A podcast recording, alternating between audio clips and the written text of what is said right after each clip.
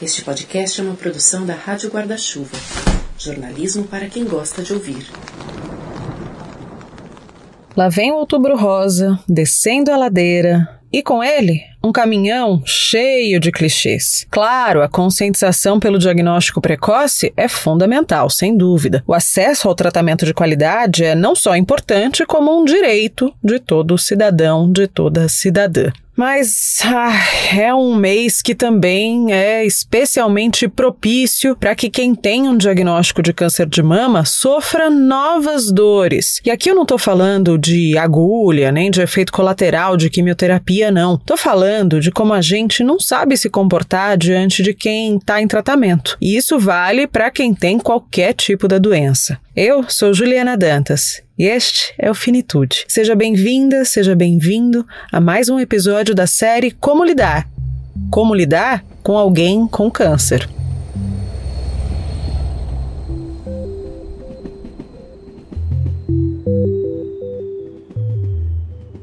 Hoje, com auxílio luxuoso de Ana Michele Soares, ou simplesmente Ana Mi jornalista, escritora e que virou digital influencer. Ela já fugiu com circo, tipo literalmente mesmo, ama poesia, arte, viagens. E além disso, convive com um câncer metastático. O primeiro diagnóstico chegou aos 28 anos, câncer de mama, mastectomia, quimioterapia, radioterapia, ufa, só que aí, aos 32, novas e não boas notícias davam conta de que a doença havia atingido também o fígado e dessa vez sem chance de cura. A jornada dela nos mostra que cura é importante, claro, mas não é tudo. E que o câncer muda sim a vida, mas ninguém é resumido a uma enfermidade. A Ana Mi é muitas coisas, entre elas, uma paciente em tratamento de um câncer incurável, em busca de qualidade de vida pelo tempo que a vida tiver. Já são nove anos deste caminho. Em poucas semanas, ela completará 38 anos. Eu sou uma sagitariana com lua e sol em Sagitário e um ascendente em Aquário. E para quem entende isso, já vai entender que é uma combinação muito bombástica, mas daí eu vou explicar para você.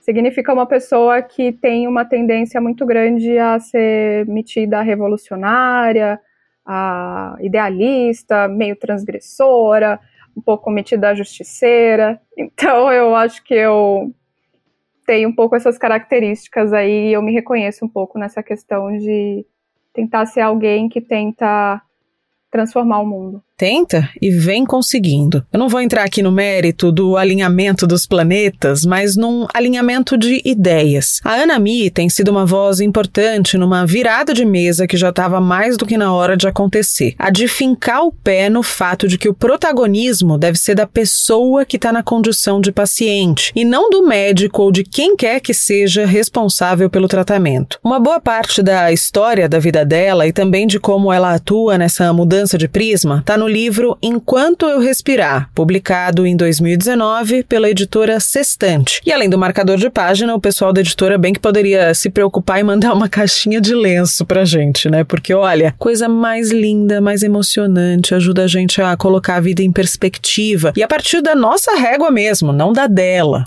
Tudo isso para dizer que não é minha pretensão hoje aqui contar toda a trajetória de vida da Anami. Você que já está nessa tribo faz algum tempo deve conhecer. Como eu disse, no meio disso ela acabou virando uma digital influencer mesmo. São mais de 80 mil seguidores no Instagram, paliativas, assim mesmo, no plural. Criado com a Renata, que morreu com plena dignidade há pouco mais de dois anos, sob os cuidados paliativos da doutora Cláudia Inhaia, do Palicast, para quem se interessa por cuidados paliativos, vale a pena dar uma chegadinha de ouvido por lá também, depois aqui do Fini. A Ana Mi já deu dezenas de entrevistas para Globo, para Folha, para tudo quanto é lugar, palestra então nem se fala, e ela tem mesmo muito a ensinar. E é por isso que eu não conseguia imaginar a pessoa melhor para estar tá aqui hoje nesse episódio. E como acontece em todos dessa série Como Lidar, tem listinha sim, senhoras e senhores. Mas antes, recados.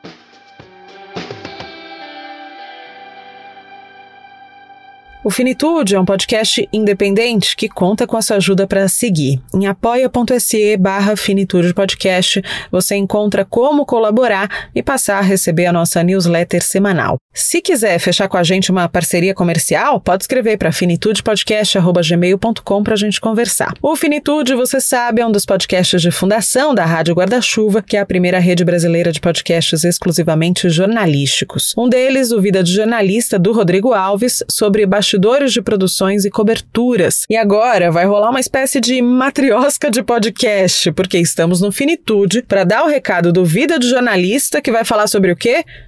o Finitude também. Eu vou parar de me enrolar aqui e deixar para o Rodrigo contar. Pois não, senhor. Oi, Juliana, tudo bem? Deixa eu convidar você e os ouvintes do Finitude para a festa de despedida da temporada do Vida de Jornalista. Uma festa que está durando sete dias, porque nessa semana, de segunda até domingo, tem episódio novo do Vida todo dia, numa série com bastidores de podcasts de jornalismo. O Fini tá lá, inclusive. Tem Praia dos Ossos, tem Faxina, tem História Preta, episódios curtinhos de 15 minutos para a gente entender como são feitos alguns dos melhores podcasts de jornalismo que estão por aí. Beleza? Um beijo, Juliana. Ai, vai ser um presente ouvir o Fini por lá, tô ansiosa. Beijo, Rodrigo. Agora sim, espaço aberto para nossa listinha, hoje com orientações sobre como lidar com alguém com câncer. Número 1. Um, evite glamorizar uma história que não é a sua. Essas pressões por ser guerreira e heroína e toda essa, essa coisa chata, é o quanto isso aprisiona a gente, né? É, ainda mais dentro de um sofrimento que a gente está vivendo.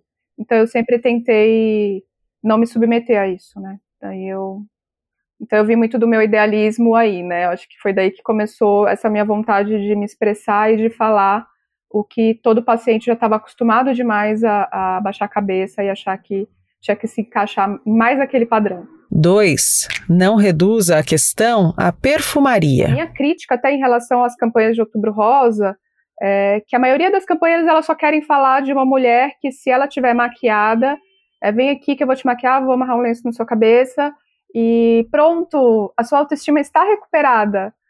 E eu acho que autoestima, isso não é autoestima, isso é um momento estético da pessoa poder se olhar novamente e achar que, olha, tá bom, ficou bom, né? E, e aí, para a sociedade, é uma passação de pano completa, né? Que fala, não, se você está bonita, você não tem mais o que reclamar na sua vida. Mas ninguém pergunta por que, que ela estava reclamando, né? Por que, que ela não se identificava mais com aquela imagem no espelho que de repente ou tá careca, ou tá com cabelo ralo, ou que tá com cabelo comprido, mas tá com, com o rosto é, cheinho por causa de corticoide, ou porque não se reconhece mais naquele corpo cheio de cicatriz. É, ninguém pergunta, né, a profundidade dessa dor.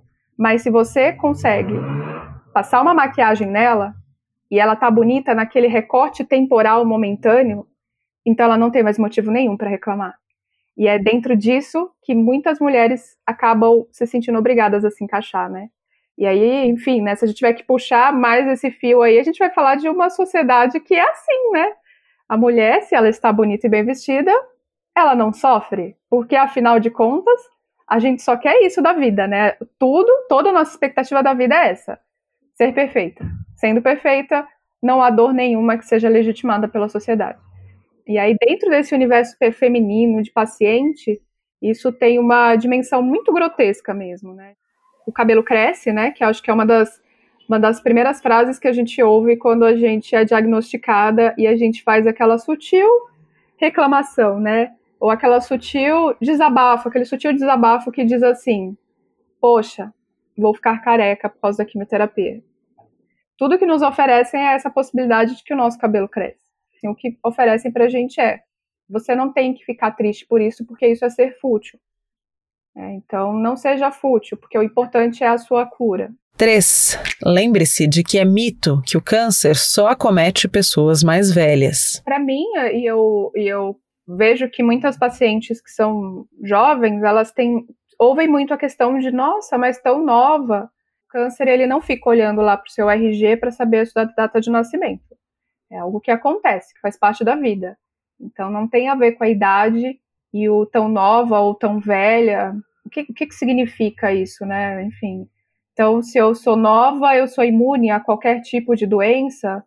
É, eu acho que precisa desconstruir um pouco isso aí, mas é algo muito comum da gente ouvir até mesmo dos profissionais da área de saúde, né? É, é, é, muito comum quando eu vou fazer hemograma no laboratório, a pessoa sentir alguma curiosidade por, por, por me olhar, né, e ver que eu tenho uma aparência jovem, e falar, nossa, mas tão nova.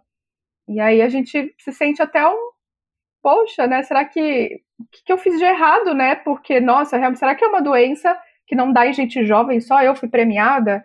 E não, né, é, no câncer de mama tem uma um percentual muito grande de, de mulheres que estão descobrindo cada vez mais jovens a doença. 4. Busque não criar ou compartilhar teorias sem embasamento científico. Eu acho que tem muito uma fala muito rasa também que tenta levar a gente para uma culpa, né? De é aquela mágoa lá. Nossa, puxa, seu casamento fez isso com você, né? Menina, você precisa se libertar disso aí. Então, como se a gente tivesse provocado isso na gente de uma maneira quase que proposital, e a gente tivesse o poder de resolver isso como num passe de mágica, porque basta eu ir lá, sei lá, no meu chefe que me causou tanto sofrimento e, e falar, chefe, eu te liberto, eu te perdoo, tá tudo bem, e aí estarei curada no dia seguinte. É, e, e, é, e é algo que causa ainda mais sofrimento, porque além de você estar tá doente, além de você ter que lidar com tudo isso, você ainda tem que lidar com o fato de que as pessoas te olham como se você fosse culpada da sua própria dor. E aí eu sempre falo para os pacientes quando eles vêm com essa queixa para mim, né, de nossa, será que eu, porque me disseram que se eu tivesse feito não sei o quê, se eu tivesse falado não sei o quê, eu não teria pegado o câncer, né? Enfim, né? Acho que é, é uma expressão que também não faz o menor sentido, né? Você não pega câncer como você pega Covid. Você, o câncer ele se desenvolve no seu corpo e não existe ainda um racional para isso. Né? Ninguém ainda me conseguiu é, mostrar ali com evidência científica de que só tem câncer quem faz isso, quem tem determinado comportamento. Senão, nossa, todas as pessoas que experimentam algum tipo de desconforto na vida, elas seriam pessoas doentes o tempo inteiro. Então, acho que não tem, não dá para a gente o tempo inteiro levar para essa fala rasa de que o paciente é culpado porque as emoções dele provocaram isso. Agora pega essa. É outro dia, até no laboratório, que é algo até que eu quero escrever sobre isso em breve, uma técnica de enfermagem mesmo, né? Até uma profissional da área de saúde.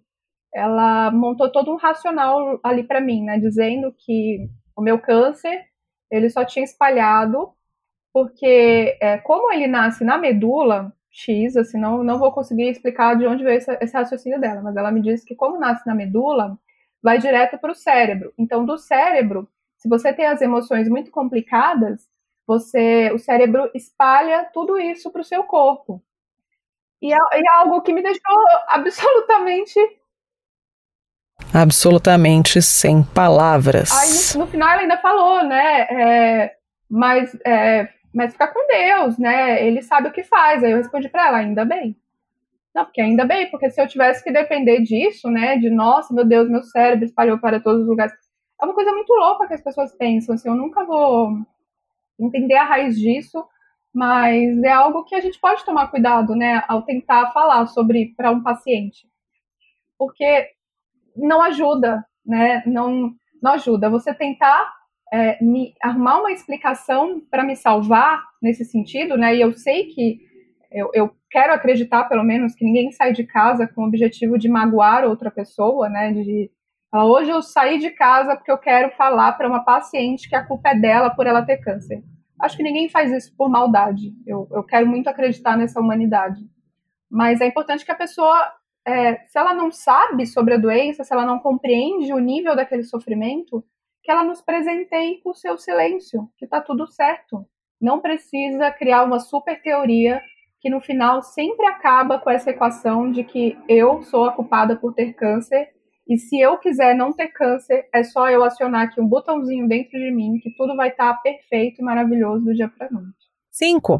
Antes de falar que fulano perdeu a luta contra o câncer, Reflita se você já ouviu, ouviu por aí uma manchete: Fulano perdeu a luta contra a hipertensão. Até quando eu vejo matérias, né, quando fala coisa de perder por câncer, eu sempre deixo a minha, a minha contribuição, né, para a pessoa, ela, o jornalista, no caso, ter a chance de, de evoluir enquanto ser humano, assim, entender que ninguém perde, né, para uma doença, porque a doença morre junto com a pessoa.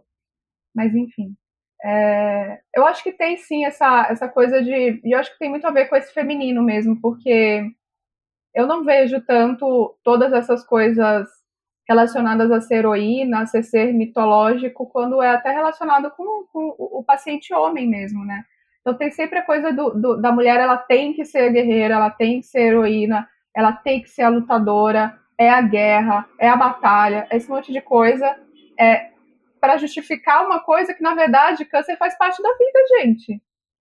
Tem gente que tem câncer, tem gente que tem depressão, tem gente que tem doença cardiovascular, tem gente que tem pressão alta, tem gente que tem diabetes. Faz parte da vida, né? É sempre relacionado ao câncer, porque eu acho que é a doença que causa medo, né? E, e até pessoas pouco informadas, porque na verdade são as doenças relacionadas ao sistema circulatório que mais matam, né? Nem é o câncer ainda. Talvez lá em 2030 seja a doença que mais mata, mas hoje em dia ainda não é. Mas a gente também não fala, né? Perdeu para o coração.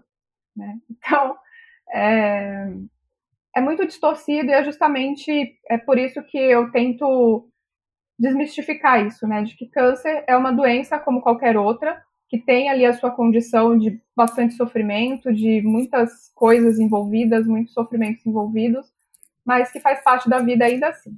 Então eu não luto contra câncer, eu não luto contra doença nenhuma. Eu apenas vivo. E na minha vida tem isso.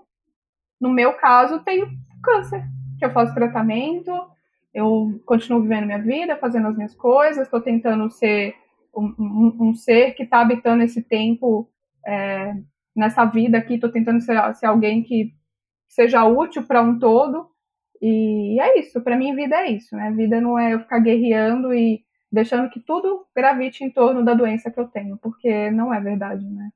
É, paciente que está doente, ele quer falar sobre vida, né? Ele quer ter a sua dor legitimada, assim, mas ele quer continuar vivendo, a gente continua vivendo, e esse é o grande, é a grande beleza disso, né? Por isso que a gente não perde. Uma pessoa que ela consegue é, viver bem e está à disposição da vida por um dia com câncer, ela para mim é uma grande vitoriosa, porque realmente é uma doença que faz você experimentar o mais profundo de, de, de sofrimento e, por que não, de humanidade. Então, para mim, são sempre pessoas que venceram porque conseguiram lidar com isso é, com dignidade, cabeça erguida, enfim. Número 6. Tente fugir da lógica das chamadas histórias de superação. Existe sim um certo desconforto, porque até pouco tempo atrás só existia espaço para essa paciente que tem ali o resultado do, da remissão, né? Então todo mundo só olhava nessa direção, porque era só essa história que importava porque a outra história era triste. E aí, eu, eu, eu acho que essa minha geração de, de pacientes que estão descobrindo o câncer de mama metastático, a gente já está convivendo com uma realidade diferente, em que os, as pacientes elas vivem muito tempo, elas têm acesso a muito tratamento, e quando têm acesso, elas conseguem ali ter uma vida com qualidade, e quando tem as suas dores muito bem manejadas, é uma vida que vale muito a pena ser vivida. E então eu comecei a ver que existia um desconforto de, ué, para que, que só olha para um lado? Então a minha história ela não é uma história que vale a pena ser ouvida? Aí acho que foram essas as questões que eu comecei a levantar mesmo quando eu percebi que não havia espaço. Então, para mim, em muitas campanhas antigas, né, antes de virar uma coisa meio pop, essa coisa de Instagram e tudo mais, é, eu recebi muitas negativas, assim, do tipo, ah, ah, sabe aquela coisinha de pena, assim, de, ah, tá, ah, não, a gente queria meninas que, que já terminaram o tratamento mesmo. Ah, poxa, né, essa história é um pouco triste, né? Então, não, como é uma história triste? Uma menina que está vivendo, que está há 11 anos convivendo com câncer de mama metastático. Isso deveria ser absolutamente celebrado por todos os elos dessa cadeia oncológica. Porque não é, não é esse o objetivo? Que quando não tiver a cura do câncer, né, não tiver a cura, você não conseguir diagnosticar precocemente. E a gente está falando do Brasil, né? No Brasil, o diagnóstico precoce ainda é um pouco. Ainda existem muitos obstáculos para a gente transcender isso. É, então, se não tem cura ao câncer, a indústria está trabalhando justamente para que a gente conviva muito tempo com a doença. para que seja uma doença crônica. Talvez seja esse o futuro da oncologia. Então, o paciente crônico, ele não, não tem a história dele legitimada, é uma história triste. Ué, mas está todo mundo trabalhando para que você viva mais? Então, quando você está vivendo mais, a sua história não é boa o suficiente? Só é boa o suficiente se você não trata mais? Então, eu vejo que é, é até paradoxos, assim, da oncologia, porque não, não, não conta, a conta não fecha para mim. Não dá mais para a gente ignorar que é, tem, é, tem um lado da história, mas tem o outro também. E que todas as histórias importam a paciente que está curada é incrível, meu Deus, é maravilhoso, que, que poxa, que viva muito tempo. A paciente que está tentando ali, está ainda em tratamento, que não sabe ainda com, qual estágio da doença, vamos cuidar dessa pessoa para que ela consiga ser, é, o manejo da dor dela seja desde o começo, para que ela não precise enfrentar tantas questões emocionais depois do tratamento. Para paciente que está em tratamento contínuo, com metástase, gente, vamos olhar para ela também, porque olha que incrível, ela está vivendo. Ela precisa ter cuidados paliativos, ela precisa ter todas as suas dores bem administradas também. A gente precisa olhar para células saudáveis. A gente é um corpo doente, mas que tem, mas a gente é um corpo saudável também, né? Cabe tudo dentro de um corpo só. Então a gente tem que olhar para esses dois lados. Cabe todo mundo e dá para olhar para todo mundo. Todas as histórias para mim são inspiradoras e e a, a própria indústria e as marcas, né, enfim, principalmente as marcas femininas, que tem muito essa pegada de querer as pacientes, as survivors, elas têm que olhar para todo mundo, porque se a gente está falando de um futuro oncológico em que as pessoas vivem mais, então tem que caber todo mundo nessa conta. Todas as histórias importam para mim. 7. Quando você for fazer uma doação pensando em ajudar pacientes com câncer, pense que quem vai receber é uma pessoa. Esse já vai ser o meu nono outubro rosa. E eu acho que não teve nenhum outubro rosa em que eu não tenha recebido coisa quase para vencer, ou produtos que não faziam o menor sentido dentro de uma cesta de paciente que faz tratamento. Então, de, nossa, as coisas mais bizarras que você imaginar, eu já vivi, assim, nessa, nessa loucura de outubro rosa. Ah, e lenços, lenços que não, não são possíveis de você amarrar na cabeça, assim, é um clássico. Então as pessoas colocam um lencinho que é mais barato, que é uns lenços mais quadradinhos pequenininhos, mas não dá para você amarrar isso na sua cabeça. Você faz o que com esse lenço? Não sei, eu, enfim, eu usava como um lencinho pra botar no centro da minha mesa, assim, porque era a única serventia. Eu botava uma florzinha em cima e tava ótimo. Mas não, não sei, eram umas coisas muito equivocadas. E quando algumas marcas de beleza resolvem doar produtos que estão perto da data de vencimento, hein? Cosméticos, que a gente tem muita restrição quando a gente está em tratamento, né? Tem coisas que não dá para usar. Que a gente está com a pele mais sensível, a gente faz quimioterapia.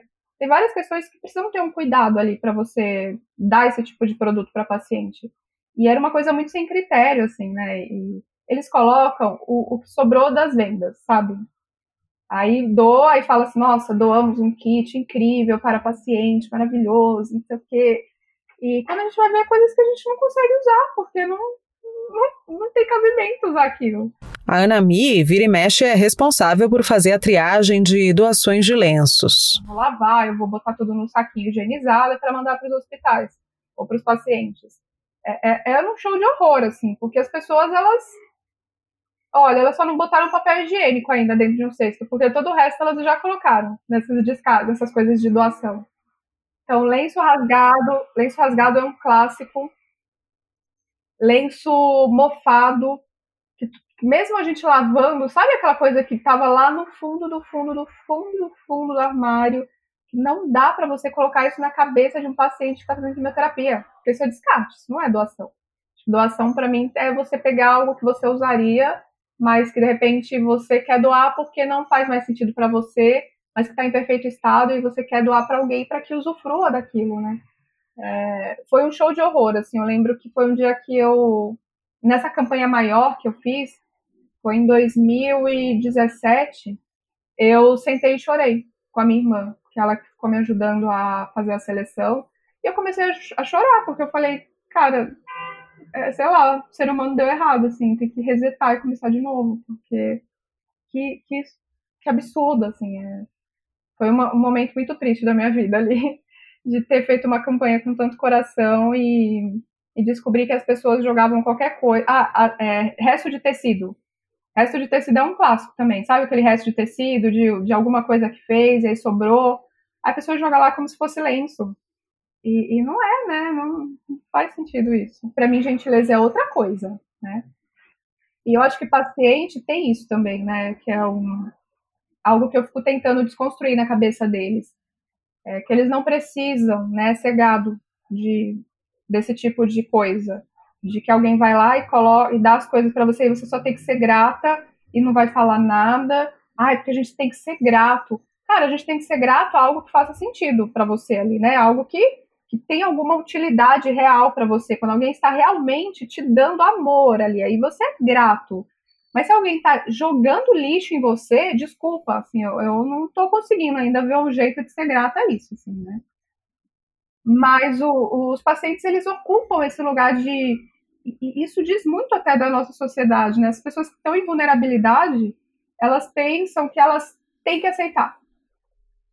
E tem muita ONG que não as protege disso que acaba colocando elas também nesse espaço de você tem que aceitar, porque, nossa, isso é o máximo que eu posso fazer por você, e ó, fica grata, viu? E, e é muito triste, porque a pessoa já está experimentando uma vulnerabilidade muito grande, ela acaba é, entrando nesse espaço mesmo de, de aceitar qualquer coisa, porque às vezes é tudo que ela pode ter.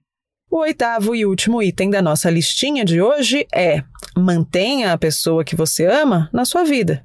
É você estar tá disponível para a pessoa nesse sentido de olhar para ela e entender que o câncer é, é algo que faz parte da vida dela, mas que não é ela, né? Eu não sou o câncer que eu tenho, né? Eu sou uma pessoa que tem câncer, não é o contrário. Então, é, eu amo as minhas amigas porque eu, eu consegui construir isso e elas estavam muito abertas a, a compreender isso. Que elas podiam continuar agindo normalmente comigo, elas podiam continuar contando que o maior problema da vida delas hoje é que o boy não respondeu a mensagem. Porque acho que tem aquela coisa de, ai meu Deus, ela está enfrentando o maior sofrimento do mundo e eu estou aqui sofrendo porque a pessoa não respondeu a minha mensagem. Essa coisa de querer comparar os sofrimentos. Cara, se para a pessoa o maior sofrimento da vida dela nesse momento é esse, eu vou amar saber. Porque aí eu vou me sentir participando da vida das pessoas ainda, né? Não vou me sentir alguém que precisa ser blindada de, da vida, né? Ser blindada da vida, praticamente. Blindada das relações. Então, não. É, é para você agregar na minha vida hoje, você tem que olhar para mim e me ver. Não olhar para mim e enxergar câncer. Aí você está me ajudando muito.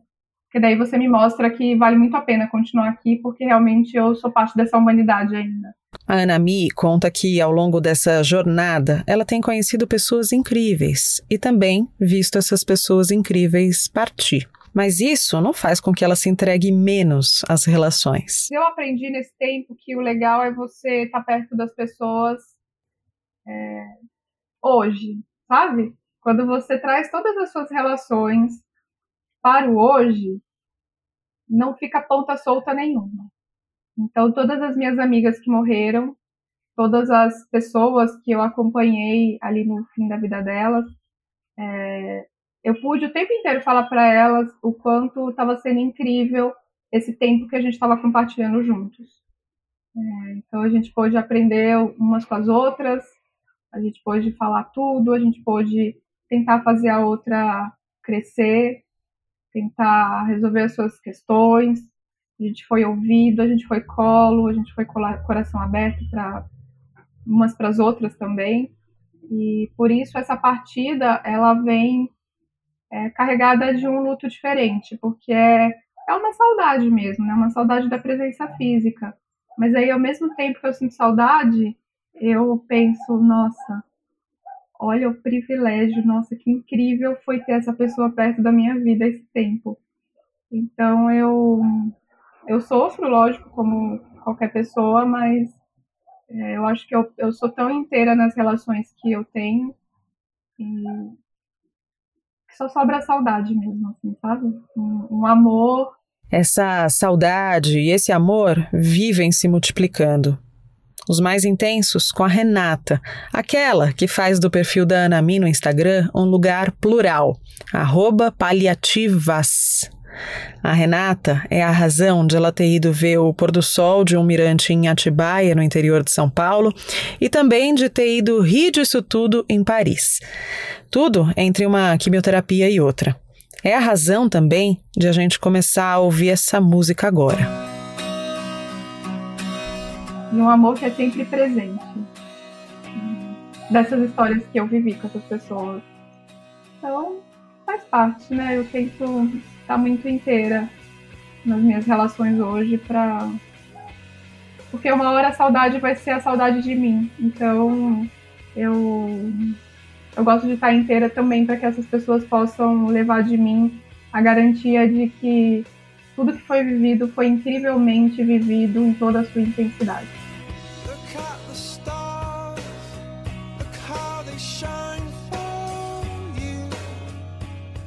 O livro da Nami é um dos poucos do mundo que sugerem uma playlist para acompanhar. Essa aqui que a gente está ouvindo, Coldplay Yellow, é uma das faixas sugeridas. O título do livro é Enquanto Eu Respirar, dançando com o tempo e com as possibilidades de estar viva até o último suspiro.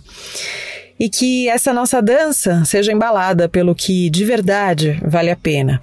Além da playlist, você vai encontrar por lá muitos recados. O que mais me chamou a atenção foi um diagnóstico ou uma sentença, um lembrete, como você quiser, na página 205. A finitude é crônica.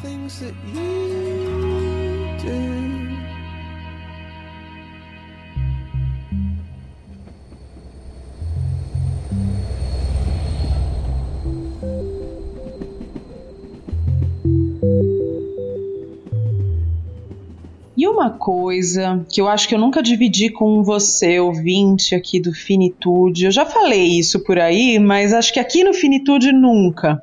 É que quem me apresentou para o nosso colunista Tom Almeida foi justamente quem? Ana Michele. Eu lembro de ter encontrado a Ana Mi, conheci ela numa gravação de um podcast da jornalista Rita Lizauskas. Aliás, Rita tá bombando aqui no Finitude esses tempos, segunda vez que eu falo dela agora na, na quarta temporada do Finitude. Encontrei a Ana Mi, conversamos e ela falou: você precisa conhecer o Tom Almeida. Eu, mas quem que é o Tom Almeida? Não, ele é criador do movimento Infinito. E cá estamos, né, Tom? Bem-vindo ao episódio. Que sensacional, né? Como essas coisas vão, os nós vão se, se encontrando, né? Como a gente vai, o mundo vai fazendo com que a gente se conheça. E isso me lembra muito uma frase. Uma, há uns dois anos eu assisti uma palestra de uma pessoa nos Estados Unidos falando sobre luto. Que ela falava assim: Eu perdi a minha pessoa, mas eu encontrei a minha tribo. E eu sinto isso muito forte, assim, de, por causa das minhas perdas, né? Eu faço o que eu faço hoje, mas eu tenho encontrado tanta gente maravilhosa como você, a Ana Mi, que talvez eu não conhecesse se não fosse por causa desses processos. Então, perdi as minhas pessoas, mas encontrei a minha tribo. É, e não é que a gente escolhe, né? Obviamente a gente preferia estar vivendo com nossos pais, né? Nossos, uhum. Nossas pessoas queridas, mas uma vez que aquilo acontece, né? O que, que a gente vai fazer com isso, né? Uhum. E, e, foi engraçado porque na semana que eu conheci o Tom, em sete dias a gente se viu em três. eu não sei se você lembra disso. Era um puxando o outro para um evento e tipo minha vida realmente mudou a partir dali, assim. Eu acho é, que aos poucos a gente vai formando uma comunidade, né? Eu vejo muito isso no Movimento Infinito, vejo isso aqui no Finitude e toda a comunidade dos dois entrelaçada. É, por falar em Movimento Infinito, estamos chegando aí no, na data do Festival Infinito 2020. Uma das pessoas, a Ana Mi vai estar tá lá, inclusive, né, entrevistando a Tori Fields. O que, que você pode compartilhar com a gente a respeito dela, Tom? Puta, Tori Fields, ela é uma, uma força, assim, eu também a conheci, vi duas palestras delas nos Estados Unidos, ela tem uma história de ativismo e inspiração como a Anami, ela teve dois cânceres e ela passou por um processo de quando ela teve o primeiro câncer, ela não estava, ela não tinha um plano de saúde, isso no sistema de saúde americano é muito desafiador. Então, é, a doença veio com esse gatilho de transformação da vida dela, como também para a Anami né, desses gatilhos se transformaram, se tornaram outras pessoas e enveredaram. Então ela tem um trabalho de advocacy, de mudar realmente políticas públicas nos Estados Unidos muito forte. Então ela é super inspiradora, então ela vem com uma força falando sobre ativismo, mas ao mesmo tempo ela vem com uma questão humana, da história dela, das perdas dela. Ela fala, tem uma fala super bonita que ela falando assim, o que que morreu, quais as coisas que, for, coisas que foram morrendo nesse processo da doença e tudo mais. É super inspirador. Eu, eu gosto dessa mistura dela que ela tem, dessa força e dessa humanidade, assim, dessa beleza. Vai ser incrível. Uhum. São duas mulheres que são protagonistas, né, das próprias histórias, independentemente de que histórias sejam essas, né? Acho muito bonito olhar para isso. Ainda dá tempo, né, Tom, de se inscrever para o festival? Ainda dá tempo. Temos, assim, sem querer causar nenhum frisson, mas a gente tem poucas vagas de verdade, mas ainda dá tempo. Ainda tem algumas vagas e vai acontecer agora sábado e domingo e ainda dá tempo. É só entrar no Instagram, infinito.etc, que tem todas as informações. Aliás, com código de desconto para o ouvinte do Finitude, tem lá um campinho para o desconto, 10% de desconto, coloca a palavra Finitude, tudo em caps lock, e aí você já está inscrito com 10% de desconto. Tom, tô ansiosa, estarei contigo, segurando as nossas mãos à distância, né? Porque o corona Exatamente. não permite. Uhum, mas estaremos juntos acompanhando tudo, tudo, a Ju fazendo toda a cobertura e estaremos juntíssimos e vai ser uma delícia. Espero todos lá. Vamos que vamos. Beijo, até daqui 15 dias aqui no Finitude. Um beijo, até mais. Você quer continuar conversando? Eu também. Você me encontra no Instagram como Finitude Podcast e no Twitter como Podcast Finitude. Para você que já assina o plano do Fini em apoia.se barra Finitude Podcast, tem newsletter pingando por aí na quinta-feira. Aqui no seu radinho, eu volto na terça. E ó, não esquece que agora a gente posta o roteiro do Finitude inteirinho no Medium. Tem um link na descrição desse episódio para você clicar. Sugiro que você recomende especialmente para pessoas com deficiência auditiva que podem ler o nosso conteúdo. Obrigada pela sua presença por aqui. Um beijo para você. Esse podcast é apresentado por b9.com.br.